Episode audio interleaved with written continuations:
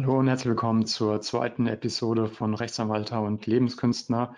Ich darf Sie recht herzlich begrüßen. Heute eine Stunde früher als sonst avisiert, ähm, aber gleichwohl fällt nach der Zeitumstellung vielleicht ein bisschen schwerer. Mir ist auf jeden Fall schwerer gefallen.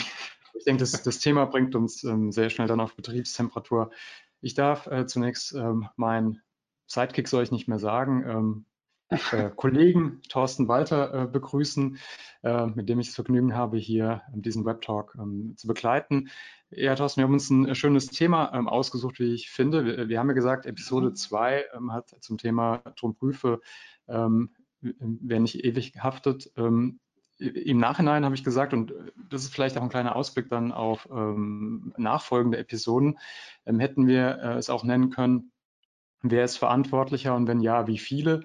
Denn wir wollen uns heute vor allem mal anschauen, wie es aussieht mit der Außenhaftung, auch insbesondere von Geschäftsführern äh, für Datenschutzverstöße, aber auch für andere ähm, Compliance-Verstöße. Wir machen das aber konkret fest an dem ja mittlerweile wohl schon sagenumwogenen OLG Dresden-Urteil, ähm, das wir gleich ähm, auch ein bisschen vorstellen und dann auch diskutieren äh, wollen. Ja, diskutieren ist auch ein äh, richtiges und wichtiges ähm, Stichwort. Ähm, liebe Teilnehmer, wer schon mal bei einem Webtalk von uns dabei war, kennt das Prozedere. Sie sind im Moment ähm, im sogenannten Zuhörermodus. Das heißt, ähm, Sie hören uns zu, aber Sie sollen und dürfen natürlich auch mitdiskutieren.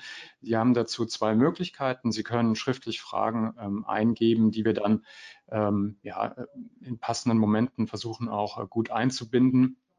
Oder aber Sie äh, nutzen das Handzeichen äh, und signalisieren, dass äh, wir Ihr Mikrofon freischalten sollen. Dann freuen wir uns auch, direkt mit Ihnen zu sprechen. Das hat äh, bei vergangenen Veranstaltungen auch immer gut geklappt. Also da bitte keine äh, falsche Bescheidenheit. Ja, Thorsten, wie geht's? Wie war deine Woche? Und ähm, was sagst du zum OLG Dresden? Ja, Quintessenz war, bevor man irgendwelche Titel für den Webtalk veröffentlicht, sollte man sich das Thema fachlich genauer anschauen. Ich glaube, wir haben hier echt die Büchse der Pandora geöffnet.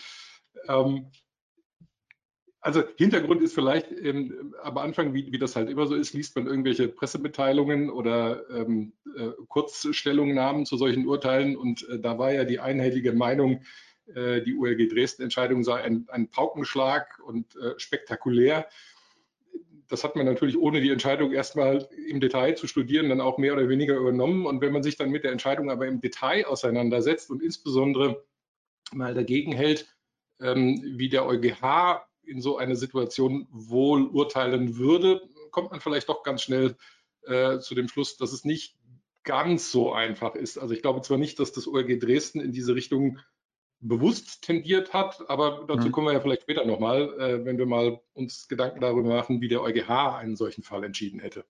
Ja, aber lass uns doch gleich ähm, äh, quasi zum Punkt kommen, was war der Aufreger? Also vielleicht auch, wie ich es ähm, äh, wahrgenommen habe als, ähm, ich sag mal, datenschutzrechtlicher Beckenrandschwimmer allenfalls. Ähm, ich bin ja Kartellrechtler und kenne daher natürlich Bußgeld-Thematiken, äh, vor allem, ähm, die aus dem europäischen Recht äh, kommen. Ähm, aber trotzdem klar, in, in, in, der Materie bin ich jetzt nicht immer da sehr sattelfest was bei mir angekommen ist, äh, der große Knall, der große, ähm, die, die, große Bombe, hier ähm, die Außenhaftung des Geschäftsführers äh, quasi als ebenfalls eben als Verantwortlicher neben dem Unternehmen für einen datenschutzrechtlichen Verstoß. Und das ist ja ähm, etwas, was äh, dann den Zivilisten und den Gesellschaftsrechtlern vor allem insbesondere direkt Kopfzerbrechen äh, bereitet. Ähm, aus rechtlicher Sicht und dann natürlich ähm, aus unternehmerischer Sicht äh, den Unternehmen und ihren Geschäftsführern. Ja? Ähm, denn da wird man natürlich sofort hellhörig. Ja, mit, klar, mit Recht. Ähm, direkte Außenhaftung eines Geschäftsführers und ähm, vielleicht auch, um das ein bisschen einzuordnen, das ist ja nun mal nicht der Regelfall in, in der Gesellschaft. Ne? Ja, Lass uns doch vielleicht mal ganz kurz nochmal auf den Sachverhalt gucken, weil ähm, der ist zwar nur rudimentär veröffentlicht, ähm, das ORG Dresden hat auch die Revision nicht zugelassen und deswegen nur einen abgekürzten Tatbestand äh, veröffentlicht. Die verweisen in weiten Teilen auf die erstinstanzliche Entscheidung des Landgerichts Dresden, die aber auch nicht veröffentlicht ist. Also von daher ähm, ist auch der Sachverhalt nicht so hundertprozentig klar. Es ist so ein Stück weit auch aus den Urteilsgründen zusammengewürfelt. Also es ging im Wesentlichen darum, der Kläger war wohl oder ist wohl Autohändler und hat bei der Beklagten eine Mitgliedschaft beantragt. Jetzt sieht wohl die Satzung ähm, der Beklagten, das war wohl ein Verein, äh, vor, mhm. dass nur Mitglied werden kann, ähm, wer strafrechtlich in der Vergangenheit nicht in Erscheinung getreten ist. Also die Satzung sagt wohl, ehemalige Straftäter und nicht einwandfrei beleumundete Personen könnten nicht Vereinsmitglied werden. Ähm, der Geschäftsführer hat auf den Antrag dann wohl eine Detektei, im Tatbestand ist von einem Dritten die Rede, aber es war wohl eine Detektei beauftragt, ähm, den, äh, ähm, den Kläger und Antragsteller hier zu screenen. Bei der Beauftragung, das ist vielleicht nochmal äh, wichtig, handelte er als Geschäftsführer oder als ausführendes Organ des Vereins. Also er handelte ausdrücklich im Namen des Vereins. Die Recherche der Detektei ergab dann, dass ähm, der Kläger hier in der Vergangenheit wohl mal strafrechtlich in Erscheinung getreten ist. Diese Erkenntnisse gab dann ähm, der Geschäftsführer an den Vorstand weiter und der Vorstand äh, lehnte daraufhin dann die Mitgliedschaft ab. Der äh, Kläger hat dann daraufhin vom Landgericht Dresden den Geschäftsführer und den Verein als Gesamtschuldner auf Schadensersatz in Anspruch genommen. Das ist also kein Bußgeldsachverhalt, äh, sondern tatsächlich eine, eine Schadensersatzfrage und äh, hat die Zahlung von 21.000 Euro ähm, beantragt. Das Landgericht Dresden hat ihm in erster Instanz 5.000 Euro zugesprochen. Und diese Entscheidung hat dann das OLG in zweiter Instanz ähm, bestätigt. Wie gesagt, Revision nicht zugelassen. Ähm, und das OLG hat sich in den Urteilsgründen mit der Frage auseinandergesetzt, ähm, ist denn der Geschäftsführer neben dem Verein äh, Verantwortlicher im datenschutzrechtlichen Sinne? Das haben die relativ nonchalant mit dem Verweis auf die mhm. gesetzliche Regelung in Artikel 4 Ziffer 7 DSGVO bejaht. Ähm, Sie haben gesagt, äh, der, nach der Definition von dem äh, 4 Ziffer 7 sind zwar weisungsgebundene Mitarbeiter grundsätzlich nicht äh, Verantwortliche, das gelte aber nicht für den Geschäftsführer. Näher begründet haben Sie es nicht und kommen dann zu dem Ergebnis, dass das Ausspähen ähm, des Klägers ein Datenschutzverstoß war. Ich glaube, die Begründung, warum das so war, die in der Tat halte ich auch für richtig. Ähm, mhm. äh, spielt aber, glaube ich, jetzt für unsere Diskussion hier keine mhm. weitere Rolle, sondern es geht mehr oder weniger um die Frage, ähm, das, was das OLG hier mehr oder weniger unbegründet angenommen hat, nämlich ist der Geschäftsführer neben dem Verein datenschutzrechtlich verantwortlich für einen Datenschutzverstoß. Als Zivilrechtler, Gesellschaftsrechtler oder jemand, der im deutschen Recht äh, groß geworden ist, rollen sich einem da erstmal äh, die, die Fußnägel. Äh, ja. Ich glaube, Datenschutzrecht ist jetzt nicht so unser, unser, unser beider Steckenpferd, aber äh, das Thema Organhaftung hat man ja dann doch irgendwann mal mitbekommen. Äh, danach ist es ja grundsätzlich erstmal so, dass der Geschäftsführer, solange er im Rahmen seiner Aufgaben handelt, immer als Repräsentant der von ihm vertretenen Gesellschaft agiert und dadurch nicht persönlich haftet. Diesen Grundsatz hätte das OEG mit seiner Lesart hier ein Stück weit aufgeweicht. Ja. Okay, also Zusammenfassend, wir, wir, setzen mal den Datenschutzverstoß äh, als Prämisse voraus. Äh, wir, wir, hinterfragen jetzt nicht, ob da LG Dresden, OLG Dresden es richtig festgestellt haben, dass es ein Datenschutzverstoß war oder nicht, sondern sagen, diese Beauftragung des äh, Detektivs wohl ähm, ging zu weit, sondern man hätte wohl eher mal ein Führungszeugnis oder was auch immer. Ja. Also es gab mildere Mittel. Das setzen wir voraus. Das heißt, wenn ich es richtig verstehe, wenn jetzt ähm, der Schadensersatzanspruch nur gegen ähm, das Unternehmen gerichtet gewesen wäre äh, und ähm, Dresden, sowohl LG als auch OLG hätten entsprechend entschieden, säßen wir jetzt nicht zu diesem Thema hier. Ja, wir würden sagen, okay, vielleicht würden wir darüber diskutieren, woher kommen die 21.000 Euro oder so. Also die, die Datenschutzhöhe bei diesen immateriellen Schäden ist natürlich immer noch eine Frage. Aber was uns wirklich interessiert hier ist, wie kann es sein, dass der Geschäftsführer selbstständig als Verantwortlicher haftet, neben der Gesellschaft, die ja, sagen wir mal hier in dem Fall unstreitig ähm, äh, haftet als Verantwortlicher und sowieso zum Schadensersatz verpflichtet wäre? Aber inwiefern ähm, kann es sein, dass hier auch der Geschäftsführer betroffen ist? Und das ist eben, wie du schon sagtest, im Gesellschaftsrecht ja eigentlich eine Ausnahme. Ja? Normalerweise recht die, die Gesellschaft, ja, ob es jetzt eine GmbH ist oder eine, eine, auch eine Aktiengesellschaft oder auch ähm, eine andere juristische Person, begründen ja eigene Rechte und Pflichten und ähm, haften dann dementsprechend auch. Hm, und ähm, so eine Außenhaftung, also wir reden ja jetzt auch nicht über die Innenhaftung, auch um das mal abzuschichten. Wir reden jetzt nicht ähm, über den Regress. Ja, es sind jetzt zwei Sachen denkbar. Also zum einen, dass ein Unternehmen ein Bußgeld bekommt wegen ähm, Datenschutzverstoß oder bei uns natürlich im Kartellrecht der Regelfall, ja, ein Kartellbußgeld. Ähm, und die Frage, kann man sich dafür Regress holen von Mitarbeitern, insbesondere Geschäftsführern? Ähm, oder Schadensersatz, was wir hier haben, kennen wir natürlich im Kartellrecht auch, trifft erstmal das Unternehmen. Auch hier die Frage, kann im Innenverhältnis Regress genommen werden, ja, nach 43.2 GmbH-Gesetz oder 93 äh, Absatz 2 Aktiengesetz, ja, diese, die Innenhaftung ähm, der Vorstände und der Geschäftsführer. Ähm, das ist nicht unser Thema, sondern unser Thema, das wird in Zukunft mal ein Thema sein, also wahrscheinlich dann schon in der nächsten Episode, weil es auch hier im Datenschutzrecht sehr spannende Fragen gibt und wir hier vor allem im Kartellrecht äh, schon einen äh, Grundstock an, an Grundentscheidungen haben, ähm, und dann natürlich ein ganzer Rattenschwanz dann dranhängt, ja, mit die DNO-Versicherung. Aber hier heute, ähm, jetzt OLG Dresden, geht es um die direkte Außenhaftung des Geschäftsführers für einen Datenschutzverstoß. Und die normative Kernfrage ist, ja, um diesen Tatbestand überhaupt zu erfüllen, ist der Geschäftsführer äh, verantwortlicher im Sinne äh, des Artikel 4 Nummer 7 DSGVO. Das ist quasi, um es mal runterzubrechen, ähm, worauf es dann ankommt für die Frage, haftet ein Geschäftsführer für einen Datenverstoß selbstständig neben der Gesellschaft? Ganz genau. Und also selbst wenn ich mal das Gesellschaftsrecht außen vor lasse, ähm, ist es auch nach, nach Datenschutzrecht eigentlich anerkannt, dass der Geschäftsführer grundsätzlich Teil der verantwortlichen Stelle ist und damit eben nicht Selbstverantwortlicher. Ja, mhm. also ähm, er ist mehr oder weniger ausführendes Organ der verantwortlichen Stelle und damit nicht datenschutzrechtlich im Außenverhältnis jedenfalls ähm, datenschutzrechtlich verantwortlich. Wie gesagt, im Innenverhältnis sind das nochmal andere Fragen.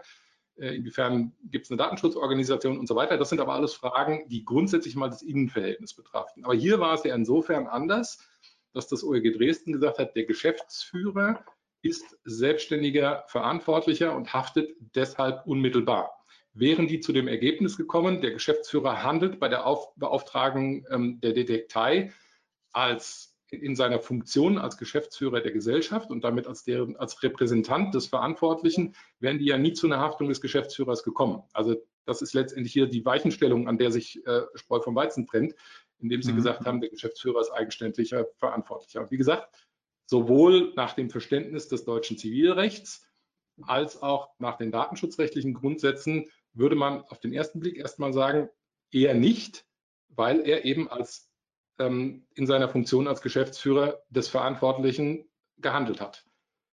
Jetzt muss man ein kleines Fragezeichen dahinter machen. Wie gesagt, das sagt das OLG Dresden nicht ausdrücklich, aber die Frage, die sich hier stellen könnte, wäre natürlich, indem der Geschäftsführer eine datenschutzrechtliche Maßnahme veranlasst hat, die eigentlich über das eigentlich Gebotene hinausging, nämlich die Beauftragung eines Detektivs, obwohl es eigentlich mildere Mittel gegeben hätte, beziehungsweise, das klingt so ein bisschen an in der Entscheidung, die Weitergabe dieser Erkenntnisse an den Vorstand, das haben die als die, den Datenverarbeitung auslösenden Tatbestand gesehen.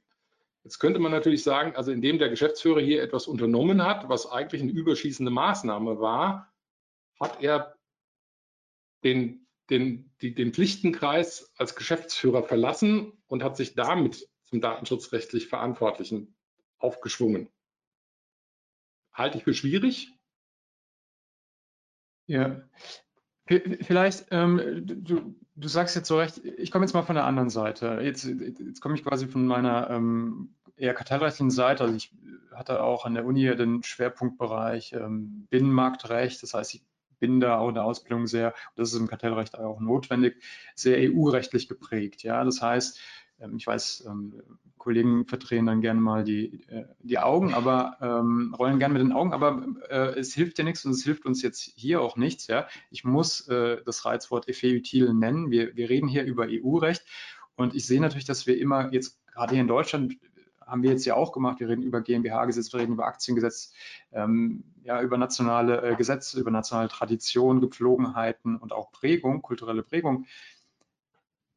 Als Kartellrechtler ähm, weiß man, dass wir im, im, Kartellrecht, insbesondere der EuGH und aber auch der äh, EU-Verordnungs- ähm, und Richtliniengeber, ähm, macht den deutschen äh, Gesellschaftsrechtlern ja ständig graue Haare, ja, seit Jahrzehnten mittlerweile.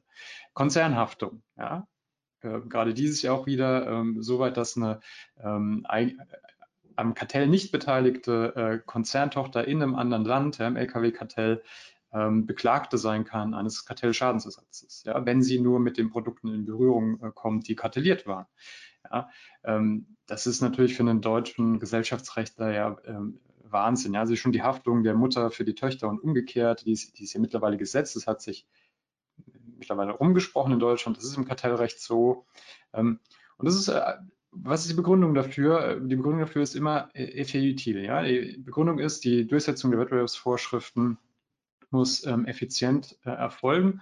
Und gerade wenn es um Schadensersatz geht, ist ja jetzt egal, ob kartellrechtlicher oder datenschutzrechtlicher Schadensersatz, dann ist klar, dass der EuGH den Schadensersatz als wichtiges Instrument sieht zur Durchsetzung der Rechte, nämlich ähm, der, der, natürlichen Personen insbesondere, die eben vor entsprechenden äh, Verstößen äh, gegen Datenschutz geschützt werden sollen. Es soll eine Abschreckungswirkung haben ja, und soll dazu führen, dass ähm, ähm, äh, sowohl natürliche als auch juristische Personen die Rechte äh, beachten. Ist eben dieses Damoklesschwert äh, des Schadensersatzes.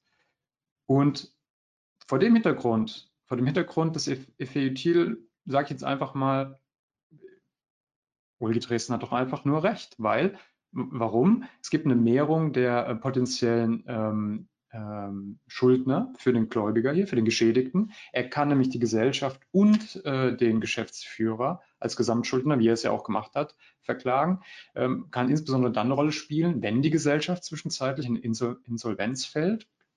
Und ich meine, bei 20.000 Euro, die im Raum standen, oder fünf, die dann zugesprochen wurden, ähm, da kann man ja schon sagen, das bekommt man zur Not auch von einem Geschäftsführer. Ja, ähm, Jetzt klar, bei den Kartellschadensersatzzummen, die da teilweise im Raum sind, mag das anders sein. Das schauen wir uns in Zukunft dann auch mal an, wie, wie es da eigentlich abläuft. Aber ähm, hier würde ich sagen, viel effiziente Durchsetzung ähm, de, des Datenschutzes. Natürlich sollte der Geschäftsführer auch dieses Damoklesschwert über seinen äh, Kopf spüren und sich selbst darüber Gedanken machen. Und er war ja auch hier die treibende äh, Kraft. Ja. Also, ja, daher, also, machen wir es kurz, das Urteil ist richtig und ähm, zweit, zweites Frühstück. Äh, also das, das Urteil, ich würde mich nicht so weit aus dem Fenster lehnen und sagen, das Urteil ist richtig. Ich würde sagen, das ORG Dresden hat wahrscheinlich aus Versehen entlang der Grundsitze des EuGH geurteilt. Also ich bin, ich bin bei dir. Ähm, Grundsatz effektiver Rechtsschutz ist natürlich ein Stück weit ein, ein, Totschlagargument, weil natürlich ist es für den Gläubiger eines Anspruchs immer schön, wenn er möglichst viele äh, Anspruchsschuldner hat. Der, der, Punkt ist, wenn wir da mal ein bisschen digitaler dran gehen, als der EuGH das üblicherweise macht. Ja? Also wir, wir fangen mal an, von den Grundsätzen zu denken. Datenschutzrechtlicher Grundsatz, grundsätzlich Geschäftsführer nur haftet nur äh, oder wird grundsätzlich als ähm, ausführendes Organ des Verantwortlichen tätig. Ja? In dem Moment, wo ich den effektiven Rechtsschutz ähm, da als Argument zulasse, muss ich mich natürlich fragen, da muss es irgendwelche Abgrenzungskriterien geben in irgendeiner Form, weil der Geschäftsführer natürlich aus der Natur der Sache immer derjenige ist, der die Entscheidung über die Datenverarbeitung trifft, weil die juristische Person als solche ja gar nicht handlungsfähig ist. Also nur zu sagen, effektiver Rechtsschutz wäre ein bisschen wenig. Ja? Hat ja auch der EuGH in dieser Form nicht getan. Ja? Also wir haben ja gestern äh, in der Vorbereitung auf heute uns auch ähm, die, die beiden EuGH-Entscheidungen äh, zur ähm, äh, Jeho Zeugen Jehovas und äh, zur äh, Facebook-Fanpage mal angeschaut. Und deswegen kommen wir ja zu dem Ergebnis, wahrscheinlich hat das OEG Dresden hier im Ergebnis, hätte der EuGH, hätten sie vorgelegt, die Entscheidung wahrscheinlich sogar in dieser Form bestätigt. Denn der EuGH sagt ja, für, also hat er in diesen beiden Entscheidungen mehr oder weniger äh, grundlegend festgestellt, in dem Moment, wo ähm, ein äh, Teil der verantwortlichen Stelle aus Eigeninteresse einen entscheidenden Beitrag über die Entscheidung der Verarbeitung von personenbezogenen Daten liefert, wird er zum Verantwortlichen. Das hat er für die, für die Rolle des Geschäftsführers nicht ausdrücklich ähm, äh, festgestellt bisher. Wie gesagt, das waren zwei, zwei andere Sachverhalte, aber diese Grundsätze ließen sich natürlich auf den Geschäftsführer übertragen. Wobei ich das eben aus genau dem Grund für problematisch halte, weil der Geschäftsführer ja immer derjenige ist, der eben die Entscheidung über die Verarbeitung der Daten äh, trifft. Und deswegen glaube ich, dass es ganz so einfach mit dem Argument des effektiven Rechtsschutzes, was der EuGH ja immer anführt, nicht ist, jedenfalls mal im Hinblick auf die Person des Geschäftsführers. Weil dann wäre der Geschäftsführer mehr oder weniger immer im Boot. Dann kann ich den Geschäftsführer auch gleich als Verantwortlichen in äh, Artikel 4 Ziffer 7 aufnehmen. Ja, ähm, wobei das, äh, dem würde ich ähm, ganz juristisch entgegnen, so what? Ja, ähm, dann, dann ist das eben so. Dann ist es so und dann ist ja, ähm, klar, äh, man muss beim EFE-Util aufpassen, ähm, dass man einerseits ähm, aus, aus Sicht der Rechtstradition eines Mitgliedstaates den Nefertil nicht ähm, quasi verdrängt und sagt, naja, wir haben das aber hier schon immer so gemacht und so ist es nun mal, wir schützen unsere Geschäftsführer. Ähm, das ist natürlich auch eine sehr deutsche Brille. Ne? Wir wissen ja nicht im Detail, also ich, ich weiß das definitiv nicht, wie ähm, die Geschäftsführerhaftung ähm, organisiert ist, auch nach außen in den anderen Mitgliedstaaten. Ja, ich weiß gar nicht, ob überhaupt jemand da einen Gesamtüberblick hat. Was ja letztendlich auch die Begründung für, das, für den FEU-Titel ist, und warum der EuGH da sich manchmal einen schlanken Fuß macht. Er sagt, wir schauen uns jetzt nicht hier ähm, 27 oder 28 äh, Rechtsordnungen an und jeder, jeder sagt, was, was er dazu mäkeln hat, ja, sondern wenn Rechte äh, ver, äh, verletzt werden, Datenschutzpositionen verletzt werden, dann soll der Geschädigte eine effiziente Möglichkeit haben, die zu verfolgen. Und natürlich ist äh, die, die effiziente Durchsetzung, dafür ist es essentiell, dass auch der Geschäftsführer nicht sagen kann, ja, mein Gott, im Zweifelsfall haftet die Gesellschaft. Er wird, in der Regel hat man natürlich als Geschäftsführer, wenn man vom Idealfall ausgeht, natürlich ein Interesse, dass der Gesellschaft auch nichts passiert, aber wir sind Juristen, wir denken nicht in Idealfällen, sonst wären wir einfach arbeitslos. Wir, wir denken in den äh, Fällen, in denen es nicht klappt, in denen es schief läuft. So. Und äh, dann, glaube ich, ist es schon eine hohe Motivation, auch für einen, ähm, für einen Geschäftsführer ähm, zu sagen, okay, ich muss ein bisschen aufpassen.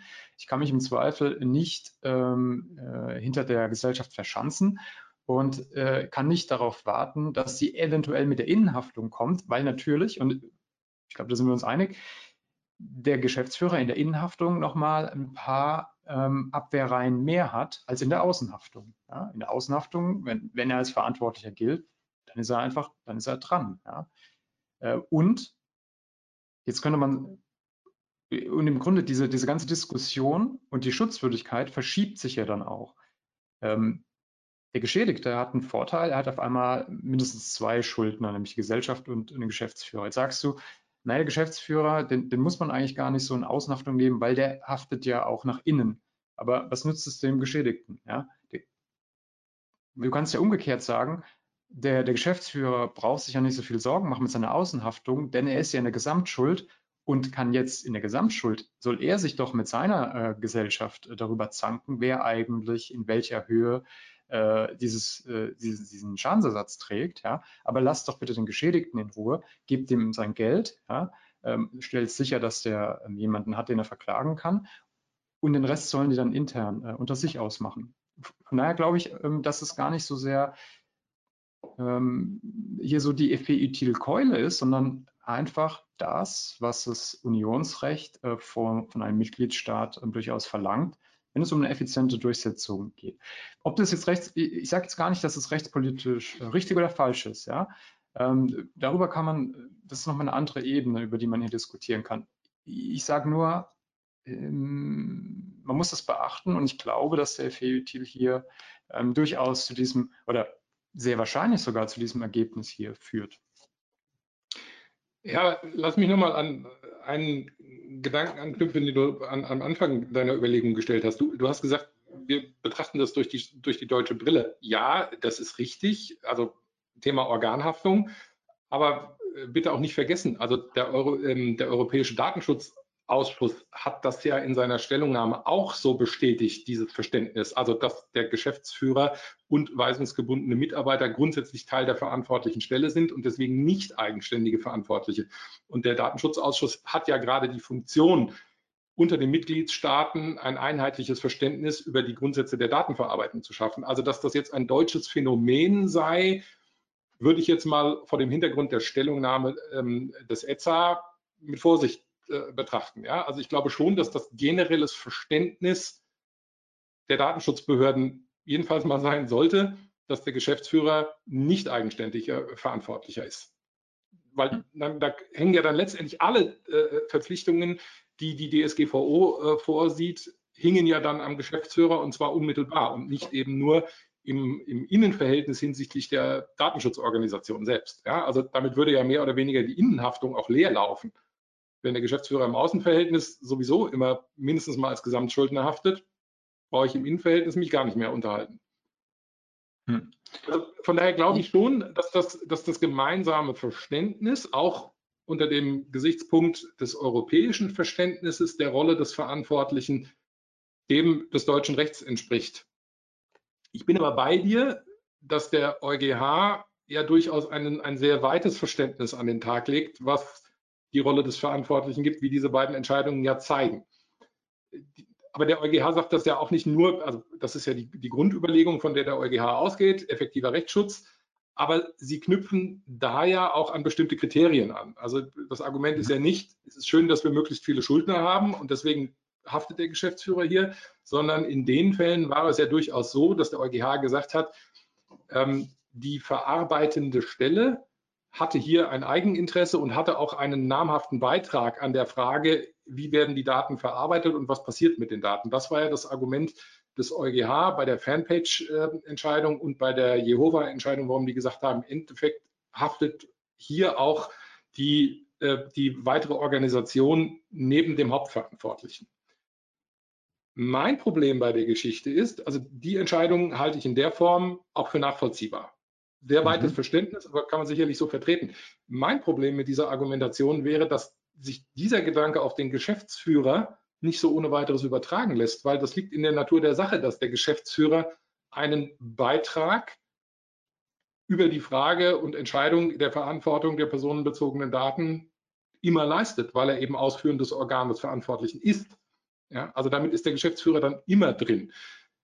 Ich könnte mit dem Kriterium leben, wie es der EuGH in der einen Entscheidung auch angedeutet hat, dass der ähm, Geschäftsführer ein Eigeninteresse mit der Datenverarbeitung verbinden müsste. Das wäre ja auch in irgendeiner Form nach außen messbar. Das ist übrigens eine, eine Figur, die wir im Datenschutzrecht kennen. Ja, ähm, das ist das Verhältnis verantwortlicher Auftragsverarbeiter. Grundsätzlich äh, ist der Auftragsverarbeiter nicht verantwortlicher, sondern er verarbeitet die personenbezogenen Daten im Auftrag und nach Weisung des Verantwortlichen. In dem Moment, wo der Auftragsverarbeiter aber eigene Zwecke mit den personenbezogenen Daten verfolgt, in dem Moment wird er oder schwingt er sich zum Verantwortlichen auf. Das ist also eine Rechtsfigur, die wir kennen aus dem Datenschutz. Und für meinen Begriffe ließe sich das eigentlich ganz gut auf die Geschäftsführersituation übertragen. Das wäre meine Überlegung für eine Abgrenzung. Gut, aber lass uns doch mal ähm, zumindest ähm, ja grob über die, die zwei Entscheidungen sprechen, weil ich nicht weiß, ob jetzt ähm, jeder hier die parat hat. Ich äh, kannte die bis ähm, vor kurzem auch nicht, aber zumindest, dass wir bis gestern, äh, ich sag's einfach, ja. You're welcome. Bevor du hier kommst. Ähm, bis gestern kannte ich sie ähm, auch nicht und ähm, äh, einfach ein bisschen vereinfacht darstellen, wie der Sachverhalt ist. Und ähm, es ging in beiden Entscheidungen, das kann man sagen, eben genau um die Frage ähm, der Verantwortlichkeit. Ähm, neben, in beiden Fällen war es auch so, dass man quasi schon einen Verantwortlichen hatte. Und jetzt die Frage war, ähm, ob noch jemand anders auch verantwortlich daneben ist. Zwar nicht innerhalb, das ist der Unterschied jetzt zu dem OLG Dresden-Fall, nicht innerhalb eines Unternehmens. Äh, in, in dem Sinne, wobei bei den Zeugen Jehovas könnte man fast darüber sprechen. Mit, mit, mit welchem Fall sollen wir anfangen?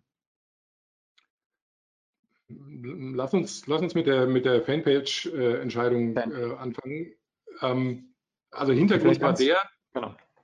äh, Hintergrund war der, ähm, dass eine Organisation ähm, die Facebook-Plattform genutzt hat, um dort eine eine sogenannte Fanpage einzurichten. Ähm, Facebook speichert aber eine ganze Anzahl äh, oder speichert Cookies auf den Rechnern der Nutzer, die alle möglichen personenbezogenen Daten äh, beinhalten. Und ähm, die Auswertung aus diesen Daten können auch die Fanpage-Betreiber in anonymisierter Form nutzen, um zielgerichtete Werbung oder auch zu gucken, wie sind die Interessen, wie ist das Nutzerverhalten und so weiter. Also der Fanpage-Betreiber profitiert im Endeffekt aus den Daten, die Facebook da erhebt. Und dass Facebook an der Stelle verantwortlicher war, ähm, war von vornherein klar. Es war ein, Vorab war ein Vorabentscheidungs Vorabentscheidungsverfahren, also ähm, wurden äh, Fragen vorgelegt. Äh, war ein deutscher Fall, auch Wirtschaftsakademie? Ja, ja, war ein deutscher Fall, Schleswig-Holstein, glaube ich. Ja. Und, und, und, die, und die Frage, ob ähm, äh, Facebook hier äh, verantwortlicher ist, die wurde im EuGH gar nicht gestellt, sondern das, das war ähm, im, ähm, vor dem Nationalen Gericht ähm, gar nicht im Streit, sondern ähm, eben, ob die Wirtschaftsakademie als Einrichter äh, ja, als Einrichterin dieser Fanpage daneben auch noch als Verantwortliche ähm, haftet. Wobei es, glaube ich, auch äh, wichtig ist zu wissen, man hat nicht nur Zugang eben auf die Auswertung, als Betreiber der Fanpage äh, von Facebook, sondern man kann auch bestimmte Dinge einstellen. Also man lenkt ja. auch ein bisschen natürlich, wer da ist und was erhoben wird und so weiter.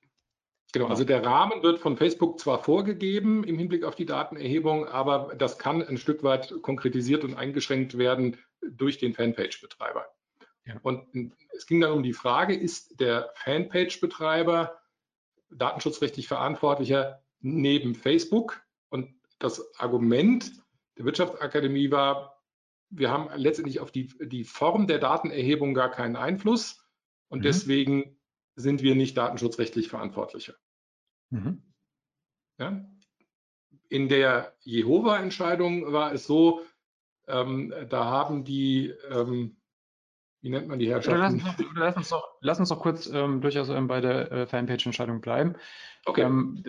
Denn das Ergebnis war, der Euge hat gesagt, also klar, also er, er ähm, gibt ja nur immer äh, Feedback ähm, zu den äh, Entscheidungsfragen. entscheiden müssen die Gerichte, die vorgelegt haben. Aber er hat, glaube ich, relativ deutlich gemacht, naja, hier ist es so, dass die Wirtschaftsakademie als Betreiberin der Fanpage ähm, einen erheblichen Einfluss hat, auch auf die, wie nennen Sie es, Parametrierung ähm, und ähm, eben auf das Zielpublikum und dass daraus, und natürlich haben sie, kann man sagen, haben sie auch ein Eigeninteresse, ähm, und daraus schlussfolgert der EuGH, spricht vieles dafür, ähm, dass man zur Annahme kommen muss, dass äh, die Wirtschaftsakademie selbst auch verantwortlich ist, neben Facebook, also neben Facebook Deutschland ja. und Facebook Irland. Genau, also äh, Kernargument war, dass mit dieser Setzung der, der Parameter der, ähm, die Wirtschaftsakademie einen entscheidenden Beitrag ähm, für Klammern, ich kriege gerade eine, Fehlermeldung, ähm, einen entscheidenden Beitrag für die Frage der, der Verarbeitung der personenbezogenen Daten äh, setzen kann. Und das war für den EuGH in dem Fall das entscheidende Argument zu sagen, die sind verantwortlicher neben Facebook, obwohl sie auf die Daten tatsächlich auch nur in äh, anonymisierter Form im Ergebnis Zugriff erhalten. Ja,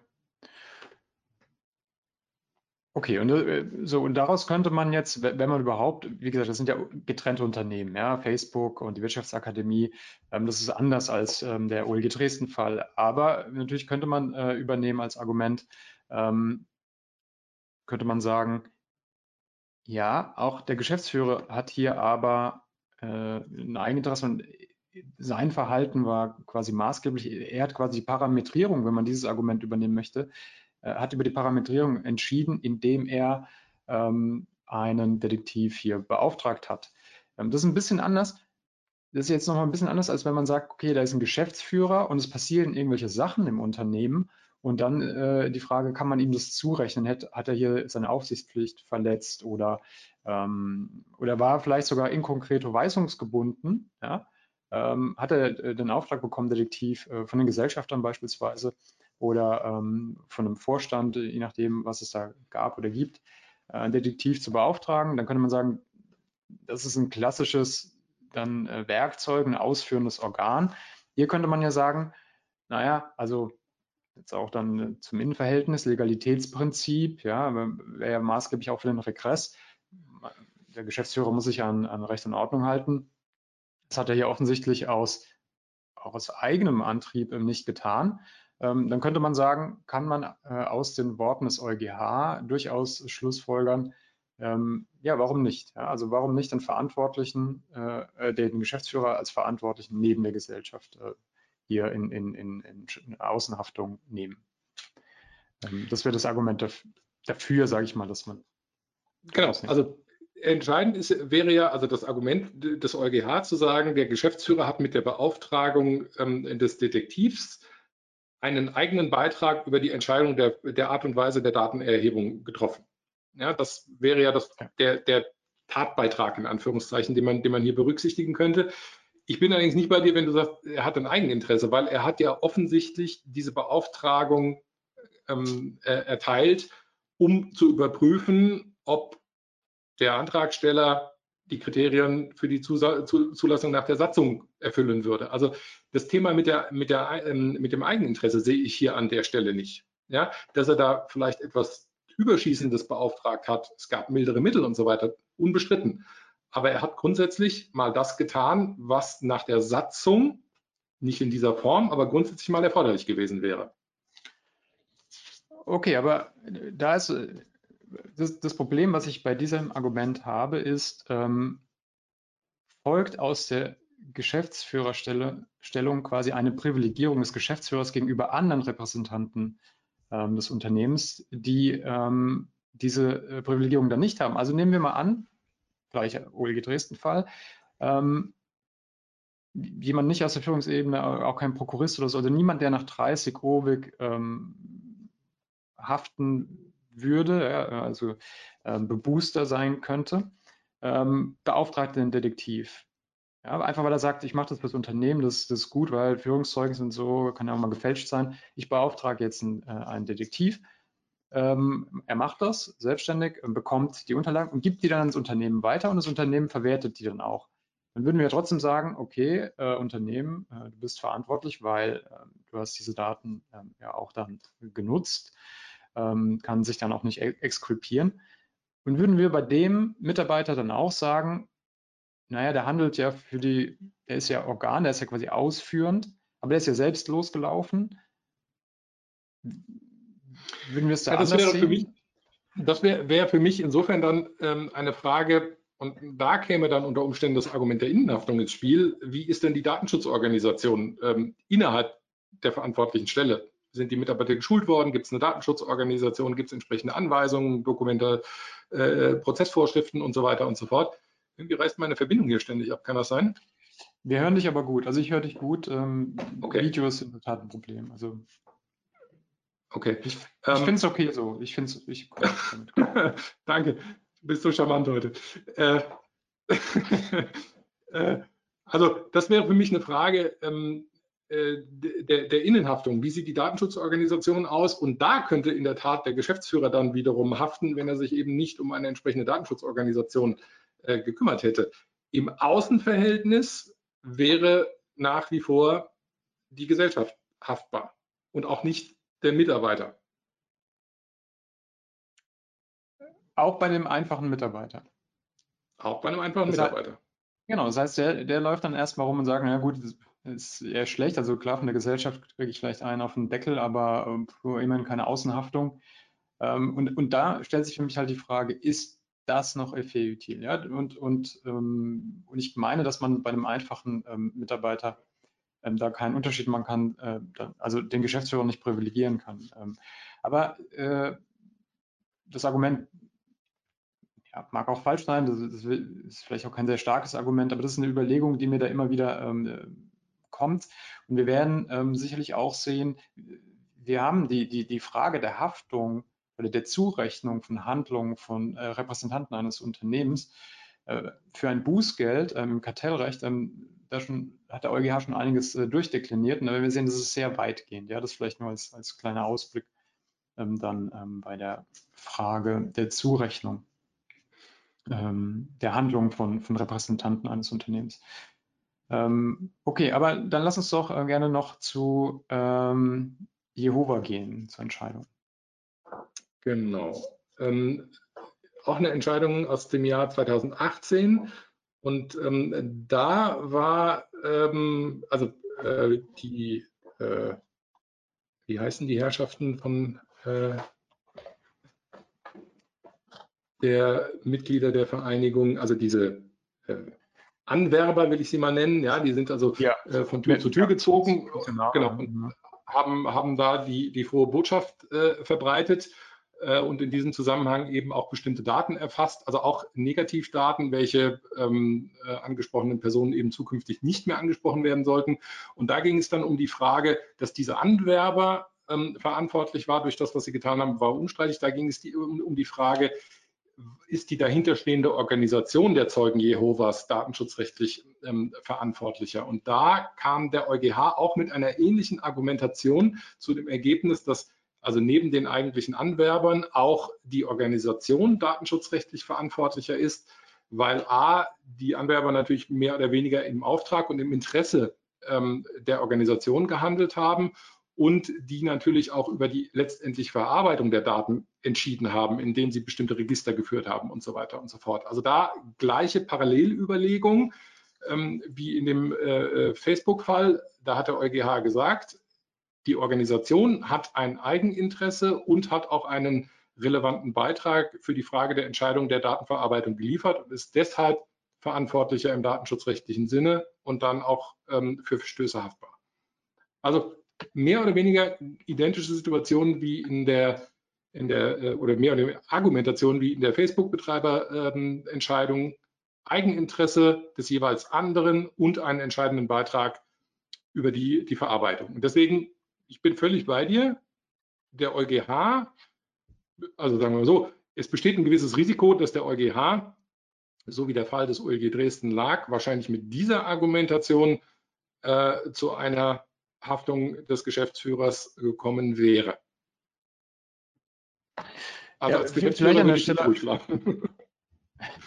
ähm, ja, ich glaube, da kommen wir dann auch gleich noch ähm, zu, was es jetzt eigentlich ähm, im Endeffekt für die Geschäftsführer und auch für die Unternehmen ähm, bedeutet und was man da auch aus Compliance-Sicht ähm, empfehlen kann. Aber an der Stelle möchte ich vielleicht ähm, einfach mal auch ganz kurz zitieren, was der EuGH sagt. Und da, ich glaube, da spürt man richtig, also zumindest ich als, als Binnenmarktrechtler liest da die ganze Zeit zwischen Zeilen immer nur FEUtil.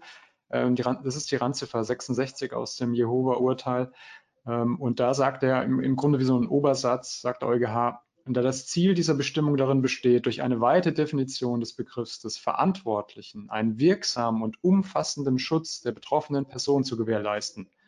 Klammer auf, das ist jetzt, steht nicht im Originalzitat, Efe Ethyl Ausrufezeichen, Klammer zu, hat das Bestehen einer gemeinsamen Verantwortlichkeit also hier jetzt zwischen den Anwerbern der Zeugen Jehovas und äh, der, der, der, der, ja, des Vereins oder Organisation. der Organisation, Organisation genau. Äh, also hat das Bestehen einer gemeinsamen Verantwortlichkeit nicht zwangsläufig eine gleichwertige Verantwortlichkeit der verschiedenen Akteure für dieselbe Verarbeitung personenbezogener Daten zur Folge. Vielmehr können diese Akteure in der Verarbeitung personenbezogener Daten in verschiedenen Phasen und in unterschiedlichem Ausmaß einbezogen sein, sodass der Grad der Verantwortung eines jeden von ihnen unter Berücksichtigung aller maßgeblichen Umstände des Einzelfalls ähm, zu bewerten ist. Ich meine, gerade der Schlusssatz öffnet natürlich allen Tür und Tor, ja, ähm, aber das ist ja häufig so beim EuGH. Du hast oben den Effektiv und am, am, am, Ende heißt es, kommt darauf an. Ja? So. Aber was für mich auch wichtig ist und ähm, weil ich mir natürlich auch die Frage gestellt habe, ist es denn sinnvoll zu sagen, oder müssen wir, müssen wir jetzt sagen, wir haben immer, wir haben in einem Unternehmen immer mindestens zwei Verantwortliche, nämlich immer mindestens den, ähm, äh, die, die, die Organisation, die Gesellschaft, das Unternehmen und mindestens ein Geschäftsführer, wenn eben nicht mehrere, also auch, oder auch Vorstände und so weiter. Ja. Ähm, das kann man ja dann auch ausweiten. Ähm, ist, ist es so? Also äh, das ist quasi wieder die Frage, wer ist verantwortlicher und wenn ja, wie viele? Ja? Ähm, und das würde ja bedeuten, ein Verantwortlicher haftet ja nicht nur auf Schadensersatz, sondern er hat ja nach der DSGVO noch ganz andere Pflichten, auch Informationspflichten und so weiter. Muss jetzt dann jeder ähm, Geschäftsführer ähm, all, die, all diesen Pflichten nachkommen? Hängt, anders gewendet, hängt ihm die Eigenschaft als Verantwortlicher dauerhaft und in jeder Situation an? Das wäre für mich ein klares Argument zu sagen, das, das kann nicht sein. Ja, das ist auch nicht äh, zweckmäßig. Aber ich lese den EuGH hier so, das ist auch gar nicht so zu verstehen. Also es ist jetzt nicht so, dass ich bin Geschäftsführer, ich bin, ich bin Verantwortlicher im Sinne ähm, des Artikel 4 äh, Nummer 7 DSGVO, sondern äh, die juristisch immer richtige, aber unbefriedigende Antwort, es kommt darauf an. Ja, und es kommt auch darauf an, wie du dich verhältst und was du getan hast, was du tust oder auch was dein Pflichtenkatalog ist. So, und deswegen hätte ich kein Problem damit zu sagen, naja, wenn ich als Geschäftsführer einen Detektiv beauftrage, dann bin ich qua meiner Handlung, schwinge ich mich quasi zum Verantwortlichen auf. Also in der Bewertung ja, von außen äh, muss man dann sagen, wer so handelt, der begibt sich dann eben nicht qua seiner Organstellung, sondern qua seiner konkreten Handlung ähm, freiwillig mhm. und selbstbestimmt in die Rolle ähm, eines Verantwortlichen.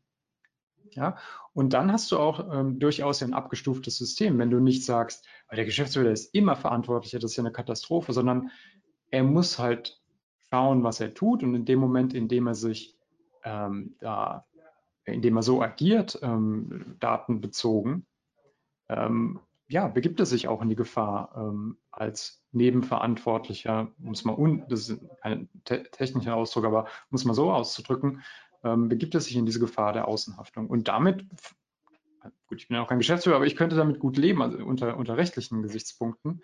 Unter, mit so einem abgestuften System, glaube ich, würde man dem FEUTIL gerecht werden, aber auch nicht dazu, dafür sorgen, dass ähm, jeder Geschäftsführer jetzt per se automatisch sofort verantwortlicher ist. Ne?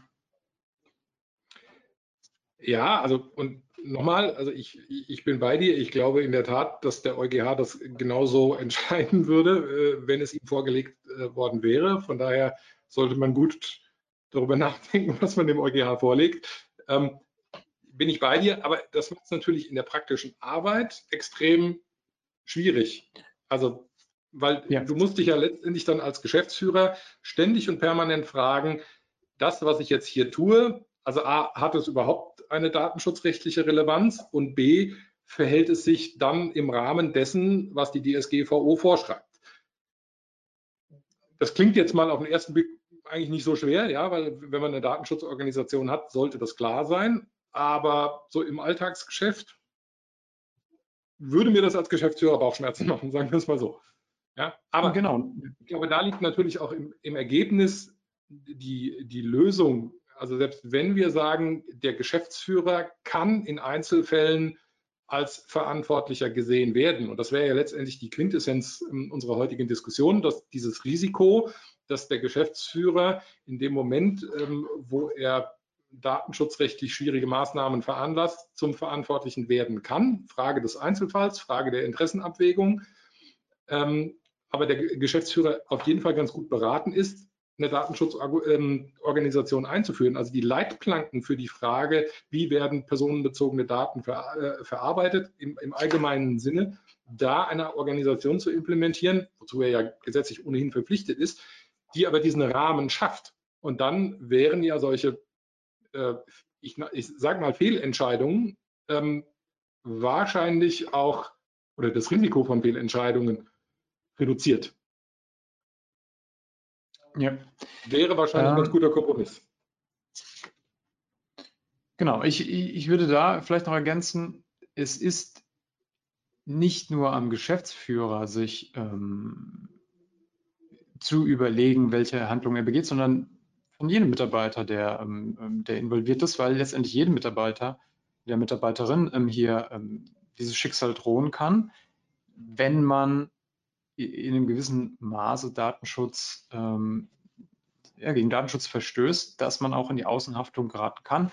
Wobei man wahrscheinlich, die, die Fragen werden dann unterschiedlich beantwortet im Innenverhältnis eventuell, ja, aber im Außenverhältnis wäre man dann erstmal durchaus ähm, ja, exponiert. Ja, da muss man, da muss man, ähm, glaube ich, aufpassen. Das ist äh, die eine äh, wichtige Botschaft, was eben auch richtigerweise Compliance was immer der Fall ist, zur Gesamtaufgabe ähm, des Verbandes, des Unternehmens macht. Ja? ja? Es, ist weder, es ist weder sinnvoll zu sagen, naja, Compliance, das soll mal schön der Geschäftsführer organisieren.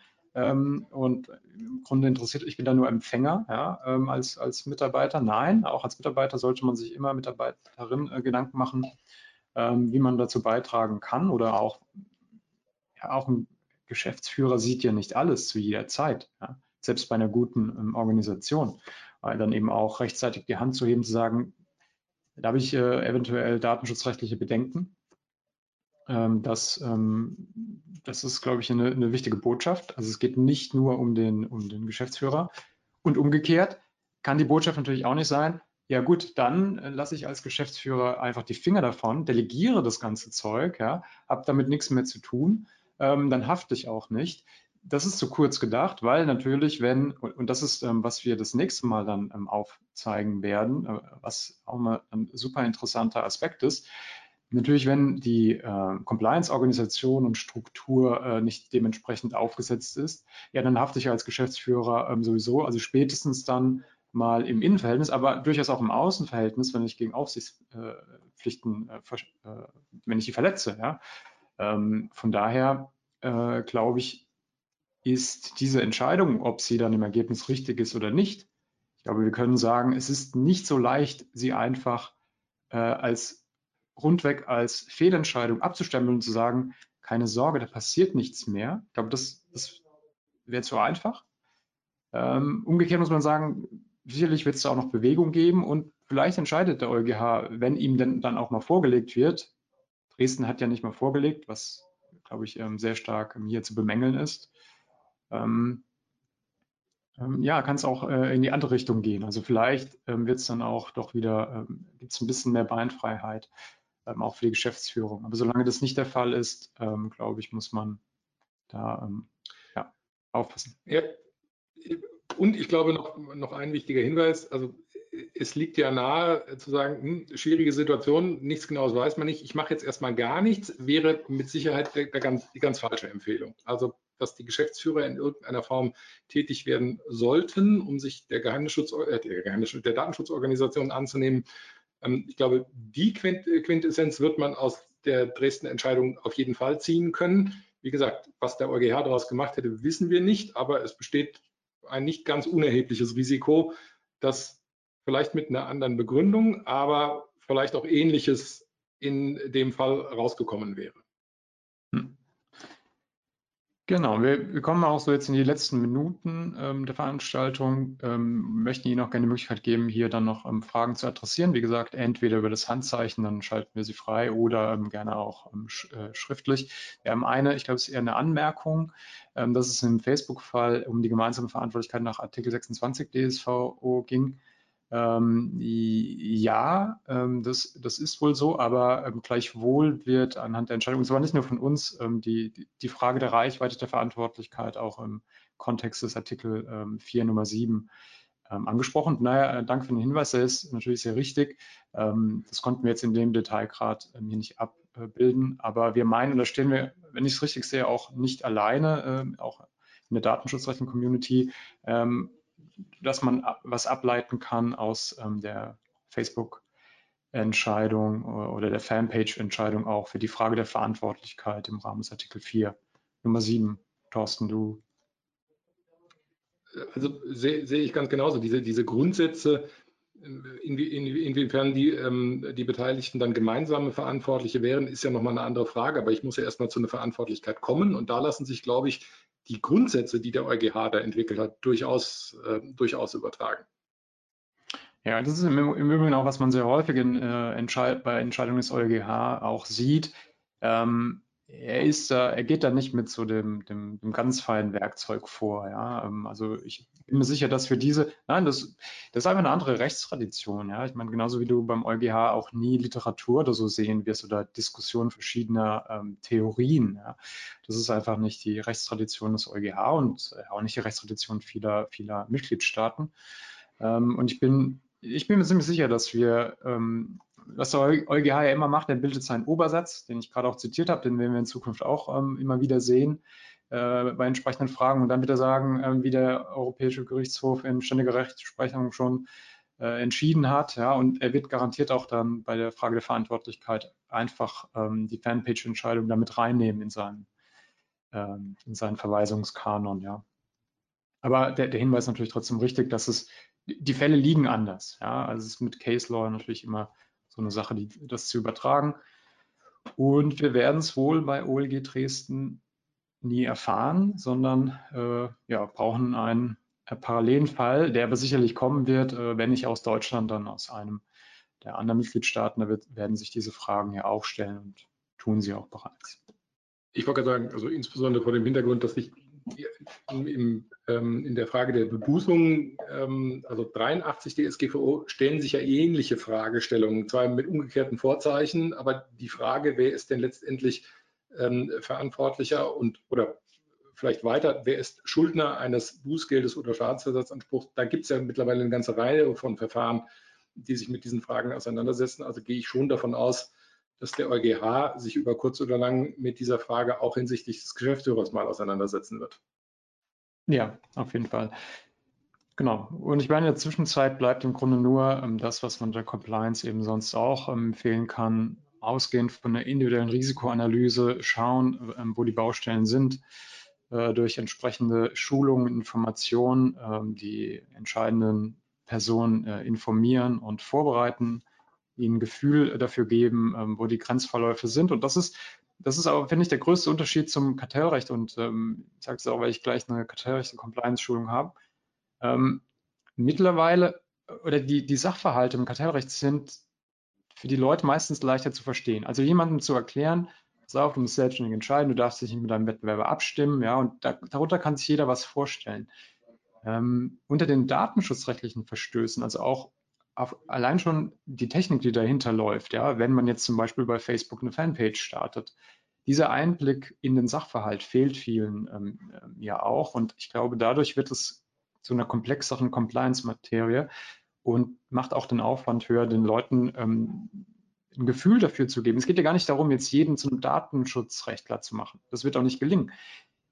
Wie immer in der Compliance geht es darum, die Menschen, die damit vor allem in Berührung kommen, gefahrgeneigt sind, ähm, zu sensibilisieren, zu sagen, nachzudenken, hm, könnte da was dran sein und dann die Leute zu fragen, die sich innerhalb oder außerhalb der Organisation ähm, damit auskennen. Ja? Und dann, ähm, glaube ich, braucht man auch als Geschäftsführer ähm, nicht vor Schreck in Schockstarre zu verfallen, sondern holt sich die Information, holt sich die Unterstützung und kann dann auch souveräne Entscheidungen treffen und darum geht es letztendlich auch in der Compliance-Beratung, ja, denn ähm, vor allem der Geschäftsführung, aber allen Mitarbeitern zu ermöglichen, souveräne, rechtssichere Entscheidungen zu treffen.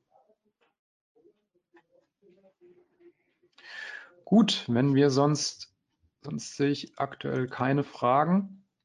Wir stehen natürlich auch im Nachgang äh, immer gerne zur Verfügung. Ähm, Sie erreichen uns ähm, einfach über die, über die Kanzlei natürlich. Ähm, wir haben auch, ähm, wir werden eine Nachsende-E-Mail verschicken. Äh, wir haben ein eigenes Postfach eingerichtet für Rechtsanwälte und Lebenskünstler r und l schulte-lawyers.com, aber das ähm, teilen wir auch nochmal schriftlich mit. Wenn Sie im Nachgang Fragen haben, wenden Sie sich gerne an, an dieses Postfach ähm, oder äh, ja, äh, gerne auch Feedback natürlich, positives wie äh, negatives äh, oder auch Wünsche. Äh, welche Themen interessieren Sie, dann, dann greifen das in Zukunft ähm, gerne auf. Und ja, wenn sonst keine Fragen sind, sehen wir uns, ähm, Thorsten, wir sehen uns sowieso, aber ähm, Sie, liebe Teilnehmer, ähm, sehr gerne auch in, in zwei Wochen, dann wieder regulär um 10.30 Uhr. Und da schauen wir uns dann ähm, eher die, die Bußgeldhaftung und dann auch die Innenhaftung an. Und da kann ich, ähm, ohne zu viel zu versprechen, sagen, äh, da gibt es sehr interessante Entwicklungen aus dem Kartellrecht, von denen ähm, das Datenschutzrecht sicherlich dann auch ähm, viel schon lernen kann oder schon einen gewissen ähm, ja, Blick in die Zukunft ähm, bekommt, ähm, wie es da weitergeht mit dem Regress für Datenschutz, Bußgelder und was das für die Compliance-Organisation bedeutet. Ja, dann haben wir, glaube ich, eine Punktlandung, Thorsten. Vielen Dank. Vielen, vielen ich habe auch viel, ich habe viel gelernt, auch in der Vorbereitung. Und ja, dann, übrigens, es tut mir leid, dass ich dir kurzfristig zwei EuGH-Entscheidungen zugemerkt habe. Ist, äh, ich werde mich das nächste Mal. Ja, weißt du, du, weißt du, du bist Arbeitsrechtler, du bist gewohnt, da irgendwie ähm, da Akten zu fressen. Ich bin Kartellrechtler, ich mache so eine Akte am Tag. Ja, das ist so mein, ähm, mein Modus operandi. Und ich würde, ich wäre, ich wäre dir, ja, deswegen bist du der Rechtsanwalt und nicht der Lebenskünstler. Ich wäre dir dankbar, wenn du das in Zukunft auch ein bisschen ähm, berücksichtigst. Ich glaube Besserung. In diesem Sinne, Prima. einen schönen Nachmittag. Vielen Dank, bis zum nächsten Mal. Bis bald. Ciao. Tschüss.